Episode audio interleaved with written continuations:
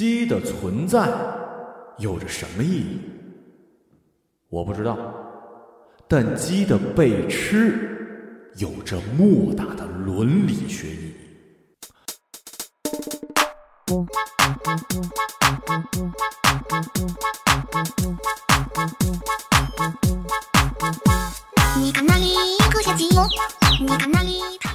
在此，先得感谢某个我午饭后的脑洞和同事小黄孜孜不倦的讲解。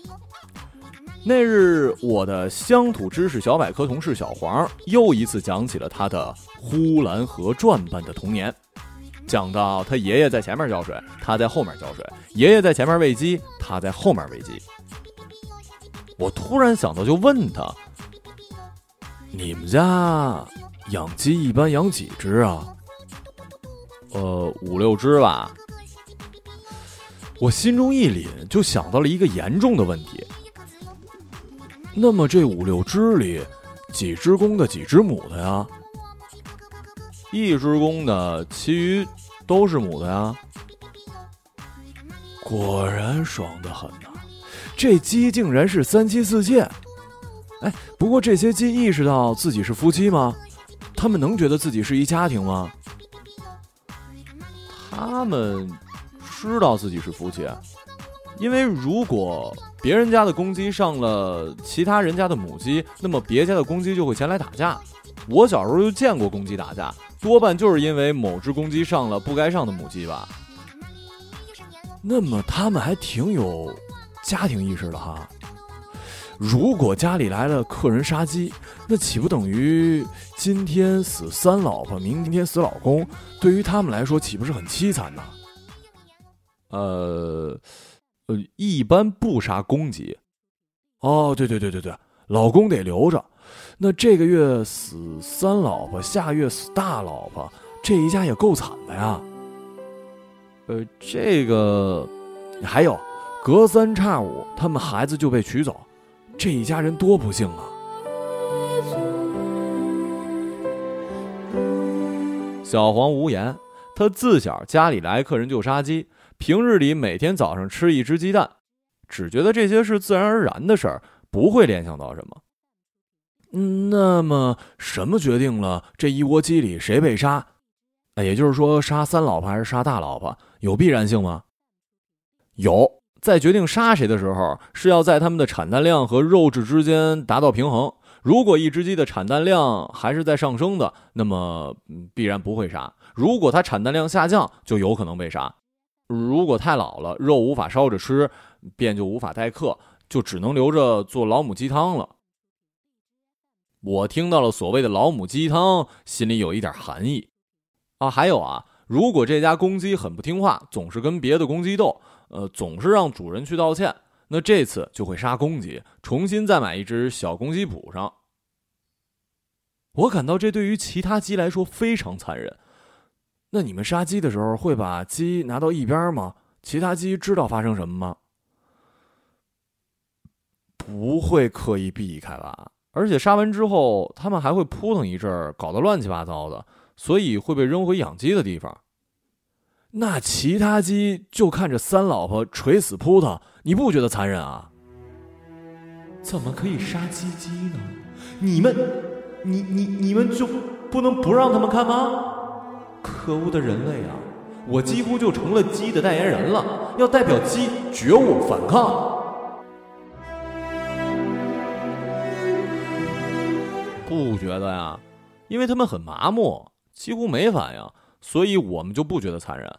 如果他们有反应，可能我会有同情心，觉得自己残忍。没反应，那一窝母鸡到底分不分谁是大老婆，谁是三老婆？公鸡有没有特别宠幸的母鸡？嗯，有，至少在一个固定时间会宠一个。评判标准呢？颜值，但是得是那公鸡眼里的。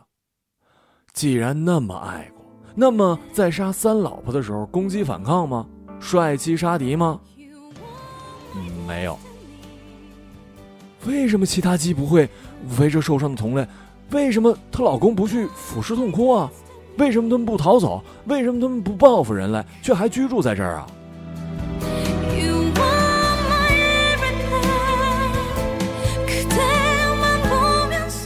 我说了，他们没感情，很麻木的。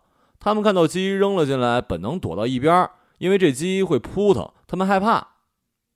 我拍案而起，哀其不幸，怒其不争。我靠，老婆死了还不报复人类，算什么公鸡啊？老公死了不一窝鸡冲上去啄主人，啄不了大人，起码啄你们这些小孩啊！总之一定能报复吧？你说的老婆出了事会拼命，老婆死了天天守着不走的那个品种是外面的野鸡，家鸡没这些反应，他们是很麻木的。哦，所以说野鸡会保护老婆，也会围着老婆尸体。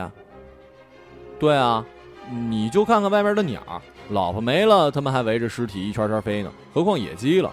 外面动物有感情，那家鸡为什么不走？为什么不到野外去啊？野外危险呢，谁保护他们呀？被猫吃了怎么办？在野外哪有一日三餐啊？哪有人定点赶他们来吃，赶他们去散步？哪有笼子让他们住？选择了野外，就选择了另外一种人生，处处是危险，处处是艰难。也是，外面的鸟把自己的蛋看得比天都大，哪像鸡一样，眼看自己的蛋变成一道炒菜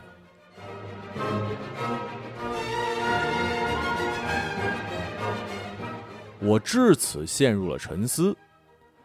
此时此刻，我和我的同事小黄，在这家不大不小、暂时永远不会倒闭的公司，吹着不冷不热的空调，吃着不好吃不难吃的外卖，拿着一份饿不死的工资，聊着天儿。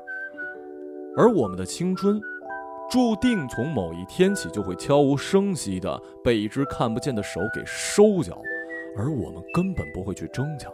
不会保护自己的劳动，我们吃着一日三餐，虽然日子不精彩，却以为时光正好。然而我们忘了，飞其实是鸡的本能，进攻其实是哺乳动物的本能。